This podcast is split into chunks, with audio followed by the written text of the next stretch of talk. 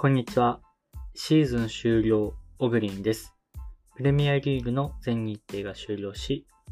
サッカーが好きで海外ヨーロッパ、サッカーをずっと見ている僕にとっては、1年が終わりました。また、夏から始まるシーズンに向けて、いろんな移籍市場など盛り上がってきますので、僕個人としては、このまた休みの期間も楽しみです。今日のニュースです。スタートアップにもっと機会を。宮坂副都知事が意欲。宮坂氏は18日のブルームバーグとのインタビューで、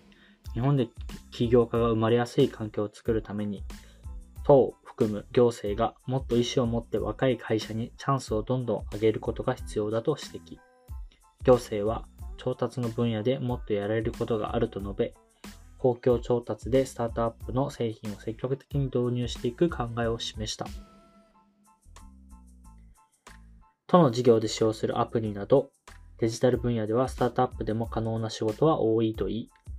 都が新しい技術を率先して取り入れるアーリーアダプターの役割を担い、企業の成長をに結びつける狙いだ。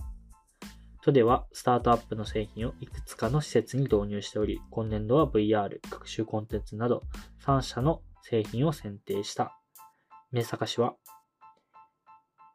都は病院や学校、美術館、スポーツ施設スポーツ施設といった現場をたくさん持っていると述べ、スタートアップの製品を導入できる余地は大きいと見ている。えっと、僕は新卒で Yahoo に入社したんですけど、その時の社長が宮坂さんでした。でそこから僕が辞めて、翌年ぐらいに宮坂さんが Yahoo を辞められ、で、またそこから、えっと、最初は Z ホールディングス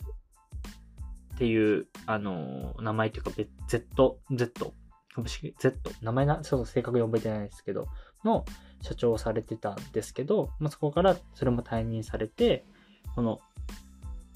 あの、都庁の方に入られたわけなんですけど、こういう、なんだろう、Yahoo のような、あの、IT 企業で、えー経験を積まれた方、また第一線でずっと活躍されてた方が、えー自治体に入り、こうやっていろんな改革を進めていかれることは、本当に日本にとって、あの、ポジティブなことだだなと感じています。で今回のその話にある、えっ、と、アーリーアダプターとしてっていうところは、本当に、あそうなったらいかに素晴らしいかっていう話だと思っています。というのも、やっぱりまだまだ、えっ、と、自治体とか、公共施設ですよね、病院とか学校とかが、えっと、変わっていける、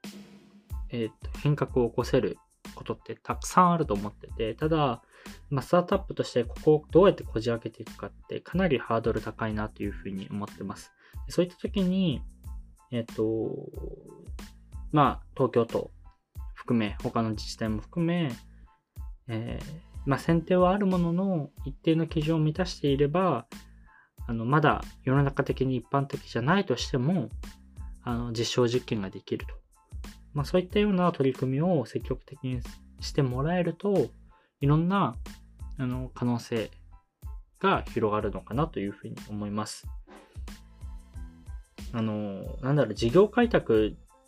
事業を進めていく上でいろんなハードルがある中で、まあ、営業とかいろいろあると思うんですけど、なんかそこが住み分けできて、例えば自治体はやっぱりこういう公共公共施設といっぱいつながりがあるわけなので、まあ、そういったところの導入販路は、え僕たち頑張って開拓するよと。なので、あの、一生懸命事業プランを練って、プレゼンをして、魅力的なものを魅力的に伝える。まあ、ここに起業家が専念できるとか、まあ、そういった、ま、行政だからできること。まあ、そういったものが切り分けられていくと、もっとスタートアップのスピード感とか、できることとか、まあ、いろんなことが広がるのかなと思います。はい。今日のニュースは以上になります。また今週も1週間よろしくお願いします。では。